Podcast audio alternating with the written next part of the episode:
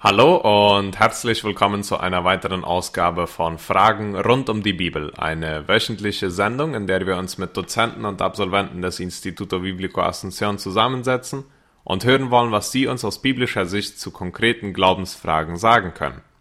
Du als Zuhörer kannst auch Teil dieser Sendung werden, indem du uns deine Glaubensfragen einschickst, die wir dann wiederum an einen Dozenten oder Absolventen des IBA weiterleiten und in einer weiteren Sendung auf den Tisch bringen.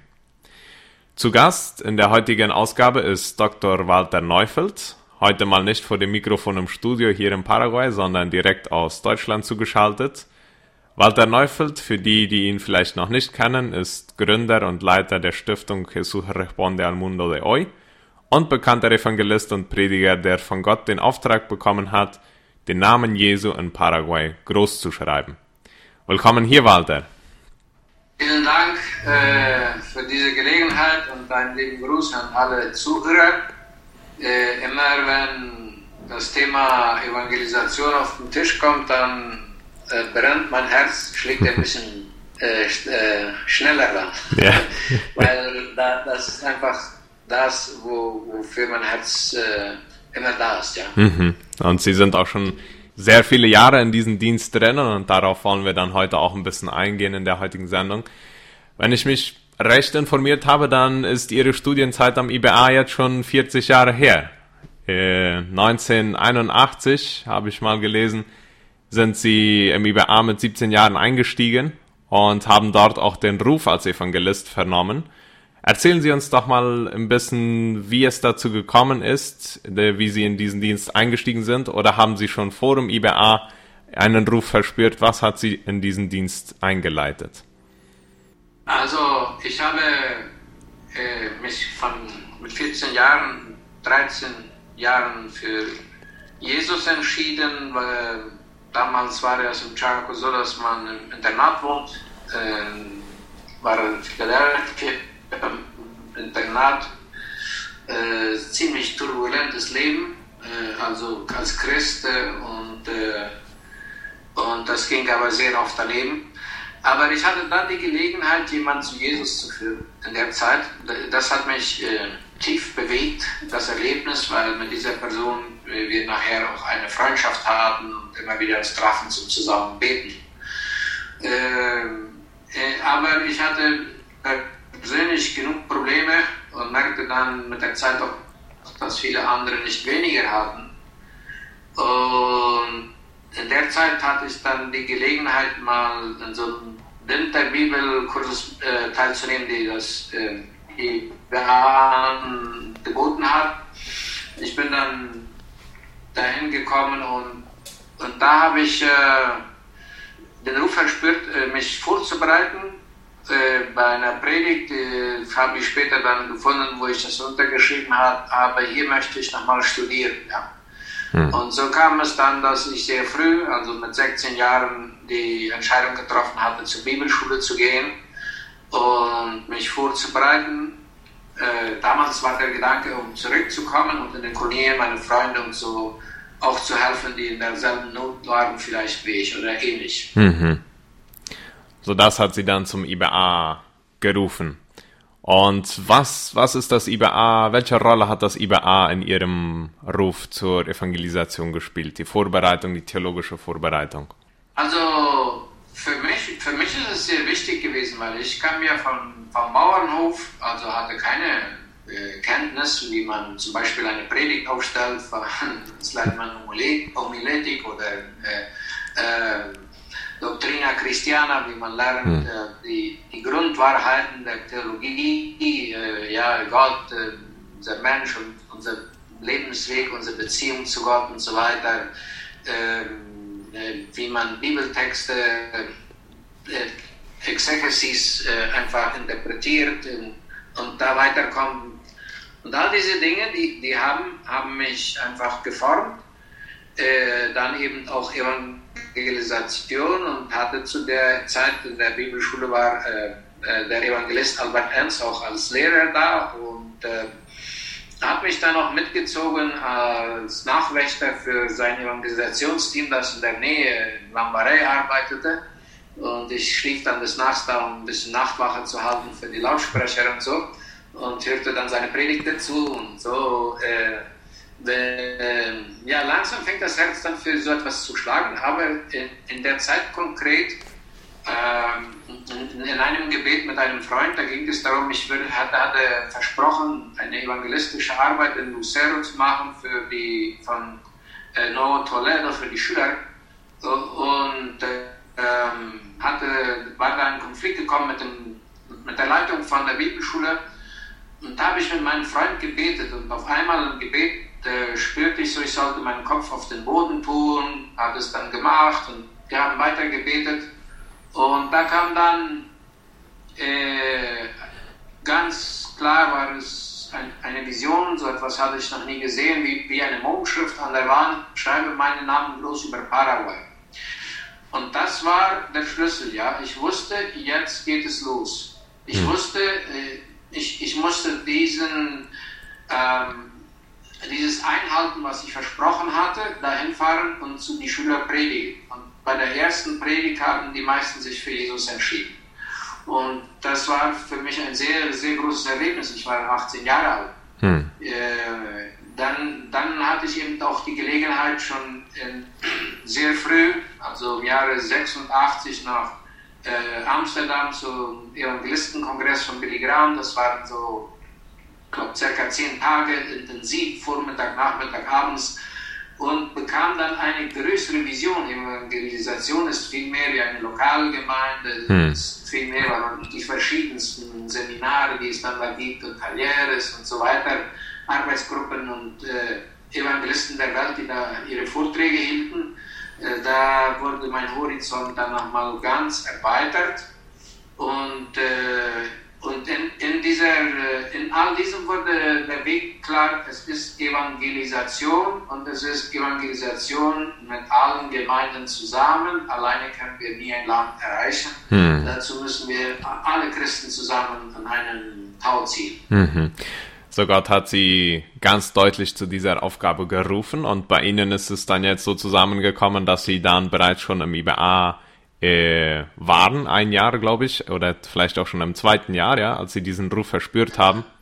Und äh, wenn jetzt ein Zuhörer äh, aus dem Chaco auch einen Ruf verspürt, aber noch nicht ein Bibelseminar besucht hat, was würden Sie empfehlen? Muss unbedingt ein Theologiestudium äh, zuvor sein oder kann man äh, auch ohne Theologiestudium sich in diese Arbeit äh, hineinbegeben? Also ich glaube, darf man sich nie entfernen.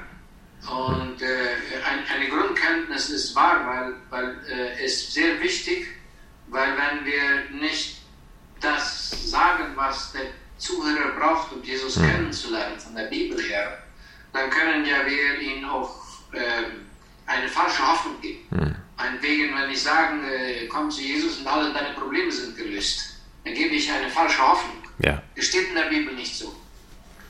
Ja, also gut, äh, die Bibel kennenlernen, man braucht nicht unbedingt zum IBA gehen, das ist eine Möglichkeit, aber es gibt heutigen Tage so viele wie Flat-Kurse, äh, Aquila Priscilla, man hm. kann äh, Fernkurse nehmen, aber schon, glaube ich, ist es wichtig, dass man sich biblisch Kenntnis anschafft, äh, Zeugnis von Jesus geben und Evangelist sein kann man von dem Moment an, wo man Jesus im Herzen aufgenommen hat. Mhm. Weil äh, einfach diese Erfahrung weitergeben, das ist die Gelegenheit, dass andere auch zu Jesus finden. Mhm.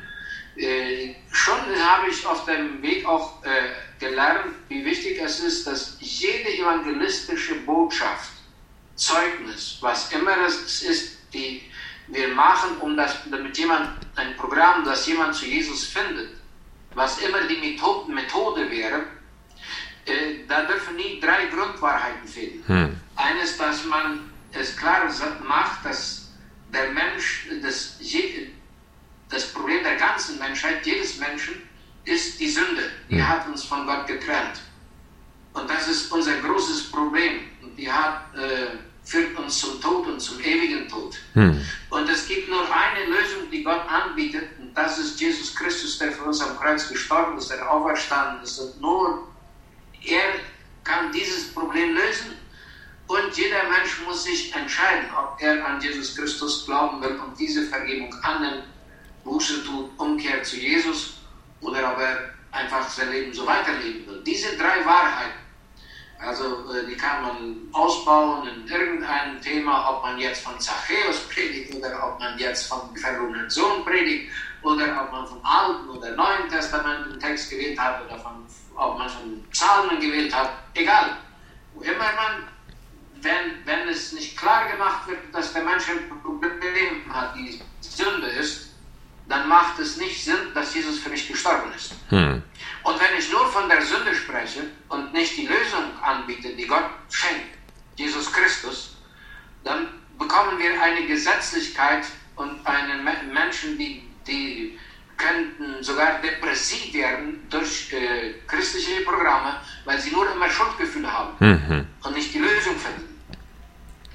Und wenn wir es nicht klar machen, dass Gott dem Menschen die Freiheit gibt, ein Ja oder ein Nein zu ihm zu sagen, dann sagt der Mensch, gut, die, das muss Gott wissen, ob er mich jetzt in den Himmel schickt oder in die Hölle. Ich würde ja gerne in den Himmel, aber das, das muss Gott wissen, was er mit mir tut. Ja? Mhm. Also da hat man eine Irrlehre gleich.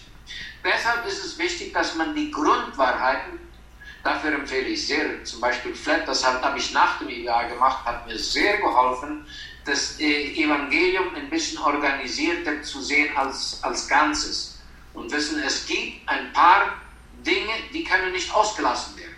Hm. Andere kann man sagen, gut, heute gehen wir mehr auf die Liebe Gottes ein, morgen gehen wir mehr auf den Trost Gottes ein, äh, über das Heiligungsleben. Aber wo es um Evangelisation geht, da braucht es einfach, dass man eine, eine, weil es geht um ein neues und das geschieht nur auf der Art, wie Gott es uns gestellt hat. Okay, so wir haben auch schon über einige Möglichkeiten dann jetzt gesprochen, wo man sich informieren kann, wo man vielleicht äh, etwas dazulernen kann oder wo man mitarbeiten könnte. Sie haben ja 1990 äh, die Stiftung Jesus Responde al Mundo de Hoy gegründet, die bis heute noch das Fundament ihrer Arbeit ist. Gibt es da auch Möglichkeiten, sich an der Vision, den Namen Jesu in Paraguay groß zu schreiben, zu beteiligen? Es gibt sehr viele Möglichkeiten Jesus Responde. Äh, heutigen Tages aus Gesundheitsgründen leite ich nicht mehr, äh, der, unser Exekutivleiter ist Ronald Dritter, äh, weil es einfach viel, viele Arbeitsbereiche hat. Jesus Responde sind, glaube ich, 22 Arbeitsbereiche, verschiedene Arten von Evangelisation, ein paar tausend freiwillige Mitarbeiter ob es jetzt ist, äh, ob man evangelisiert über Suppenkirchen, ob man evangelisiert mit Fußballschulen, ob man evangelisiert mit äh, ähm, so einer Art, äh, also das nennt sich Oanza, auf Englisch Oana, ein, ein, ein Programm, wo, wo, tausende Kinder einfach spielen und äh, biblische Geschichten kennenlernen und Jesus kennenlernen oder Nachhilfeunterricht, äh, Evangelisationen, Straßenevangelisationen auf dem Bürgersteg, auf, äh, äh, bei den Krankenhäusern, wo die Kranken ihre Verwandte sind vor den Krankenhäusern heutigen Tages. Mit dem Covid sind es äh, Jahrtausende Menschen, die in Not sind. Also, wo, wo, es gibt so viele Möglichkeiten. Und ich möchte ein Beispiel geben. Äh, von Kawasu kam vor einigen Jahren Billy Neufeld, um in Jesus Responde mitzuarbeiten. Es war für einige Zeit, dann begab sich die Situation so, dass er suchte noch nach etwas mehr und inmitten von diesem bekam er Dengue und dann kam die Pandemie und er äh, war gerade zur Erholung in Kawasu zurück in Campo Nueve und fing dann da die Vision an zu vervielfältigen, Freunde einzuladen, und es gab schließlich eine Abteilung Jesus Responde Campo Nueve. Heutigen Tages ist das ein, ein, ein großes Missionswerk, die, die in Alto Paraná, die ganze Gegend von Ciudad del Este, äh, Präsident Franco, Hernandarias, äh, Caguasu, äh, dann hat, haben wir da verschiedene Seminare gehabt, um die Leute zu äh, befähigen, diese Dienste zu tun. Und jetzt sind äh, immer mehr auch von anderen Gemeinden kommen dazu. So, es geht weiter nach Kawasu, nach Villarrica. Äh, es ist eine große Missionsarbeit entstanden, aber jemand kam und sagte, ich, ich will einfach mal dabei sein eine gewisse Zeit. Hm. das ist eine gute Art, wie man kann von Jesus Responder äh, Prinzipien lernen, die man selbst anwenden kann oder auch da bleiben, wenn man glaubt, die Berufung ist einfach in der Institution mitzumachen. Mhm. Mhm. Sie haben es auch schon kurz erwähnt, die Covid-Krise. Und äh, wir haben ja in den letzten zwei Jahren wurde ja so gut wie alles auf den Kopf gestellt, das wir so kannten. Und das stelle ich mir so vor, ist auch in der Arbeit der Evangelisa Evangelisation so gewesen. Also Sie haben es erwähnt, auf einmal sind vor dem Hospital sehr viel mehr Menschen anzutreffen, die man evangelisieren kann. Welches wären einige Herausforderungen, äh, die sich der Evangelisation ausgesetzt sieht seither?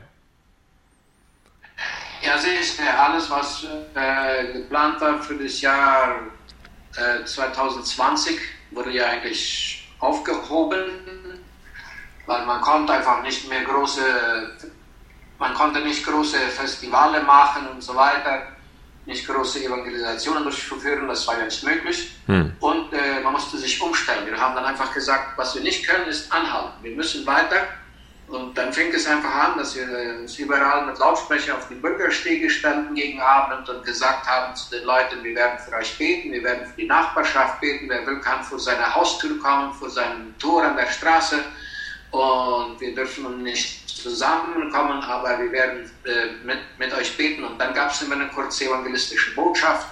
Und äh, dann fing das Thema an mit Essen verteilen. Am Anfang war es nur Essen verteilen na, aber, aber das kam dann gleich dazu, dass äh, bei, bei jedes Mal, wo es Essen gekocht wurde, wurde dann auch die evangelistische Botschaft gebracht.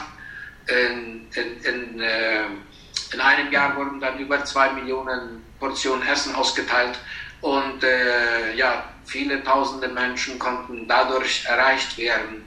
Äh, heutigen Tages muss man daran denken, an, an die Barmherzigkeit. Jesus hatte Barmherzigkeit, er hatte Liebe für die Menschen. Hm. Die Menschen leiden, die Menschen haben Angst. Das ist die Not der Menschen. Mhm. Und wir müssen die Menschen aufsuchen, da wo sie sind. Ob es, ob es 1 zu 1 ist, ob es 5 zu 5 sind.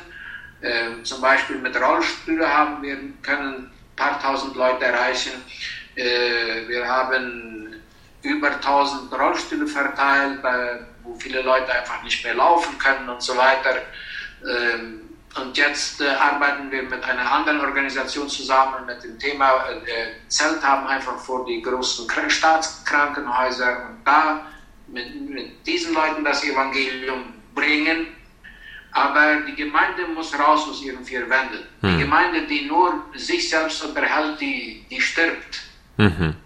Und ich würde sehr Mut machen, die Christen äh, äh, mit ihrer Arbeiter zu beten. Die Arbeiter, die leben vielleicht eine Not, weil ihre Familie, äh, äh Cousins, Cousine, äh, Vater, Mutter, Opa, Oma äh, gestorben sind. Hm. So, das gibt eine unglaublich große Möglichkeit von Jesus zu zeugen aber ich, ich, glaube, in diesem Moment bräuchten wir 100.000 Evangelisten für Paraguay, die mindestens zu zehn Leute im Jahr sprechen. Hm. Jede Gemeinde müsste Evangelisten haben. Also nicht das abhängig machen von ein paar Star-Evangelisten und Anführungsstreichern wie, wie früher Luis Palau war, Billy Graham zu seiner Zeit.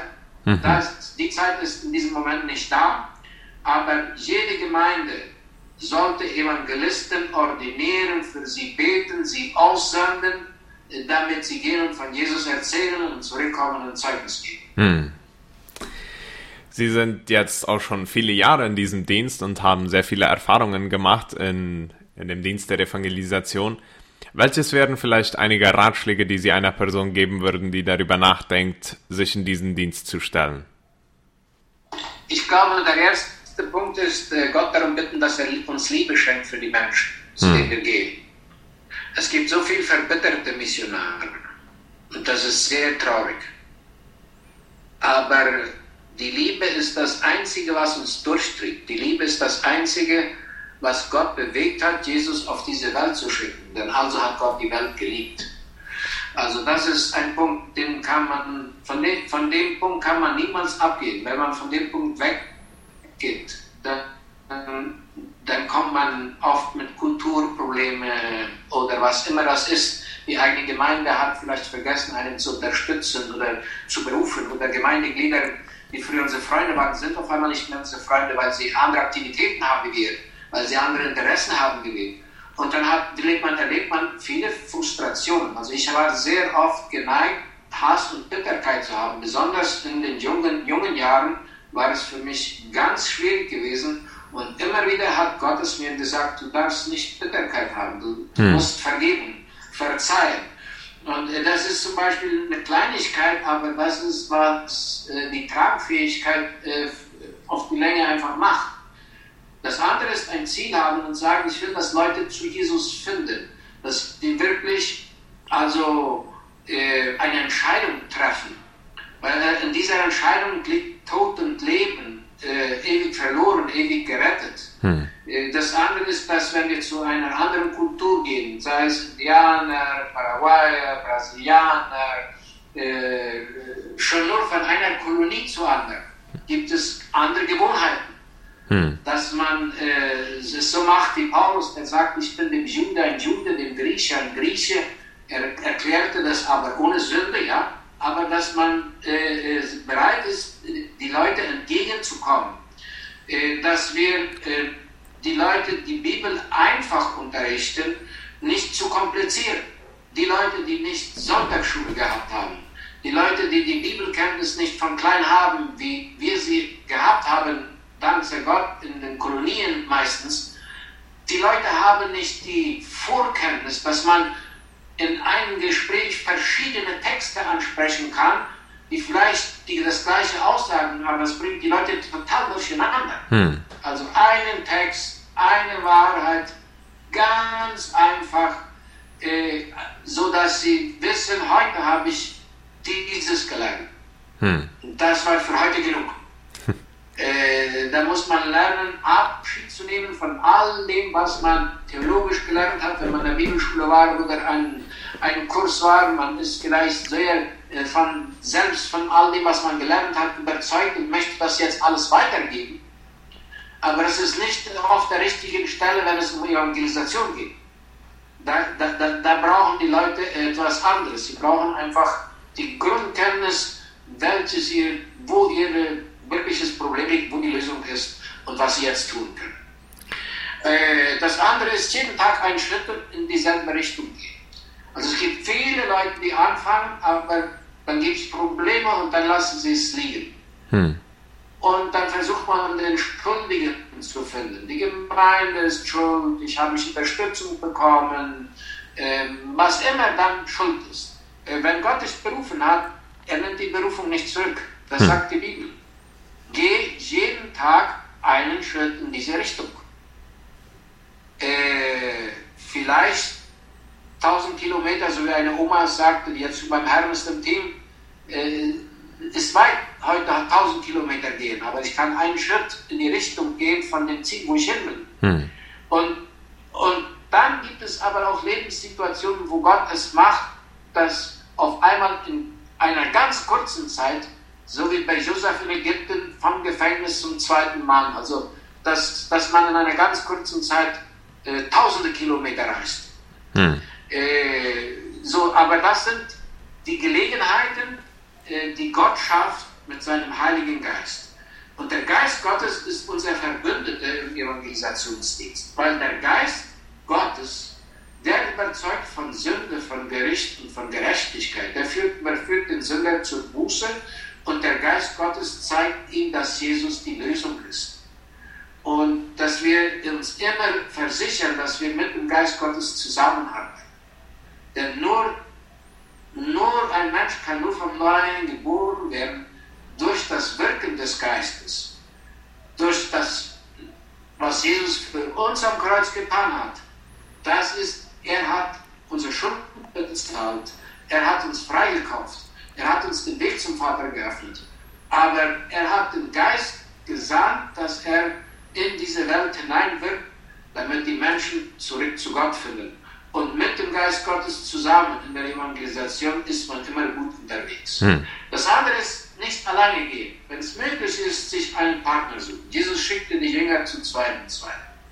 Äh, Und wenn man verheiratet ist, einfach zusammen oder als Gruppe, was immer es ist, dass man versucht, äh, nicht zu viel allein unterwegs zu sein als Evangelist, äh, ist einem das oft zu langsam, es dauert zu lange, bis andere sich entscheiden, bis die fertig haben, bis die Zeit sich machen und dann läuft man alleine los. Aber auf die Länge gibt es dann viele Gestrandete. Und wenn ein Bruder dabei war, wenn jemand dabei war, wo wir sind, wenn er betet, wird er Zeugnis geben. Das ist immer eine Stärkung. Und Jesus selbst hat Teamarbeit gemacht und die Evangelisation ist für mich Teamarbeit. Die Evangelisation ist ein Teil der Gemeinde. Sie ist nicht ein außenstehendes Werk, was ab und zu gerufen wird zu Gemeinde. Hm. Die Evangelisation ist Teil der Gemeinde Jesu Christi, wie die Sonntagsschule, wie der Gottesdienst, wie das Singen. Äh, und da müssen Gemeinde, Theologie und Evangelisten sich noch viel darüber äh, sprechen, dass man sich wieder ganz einig wird, dass das praktisch funktioniert.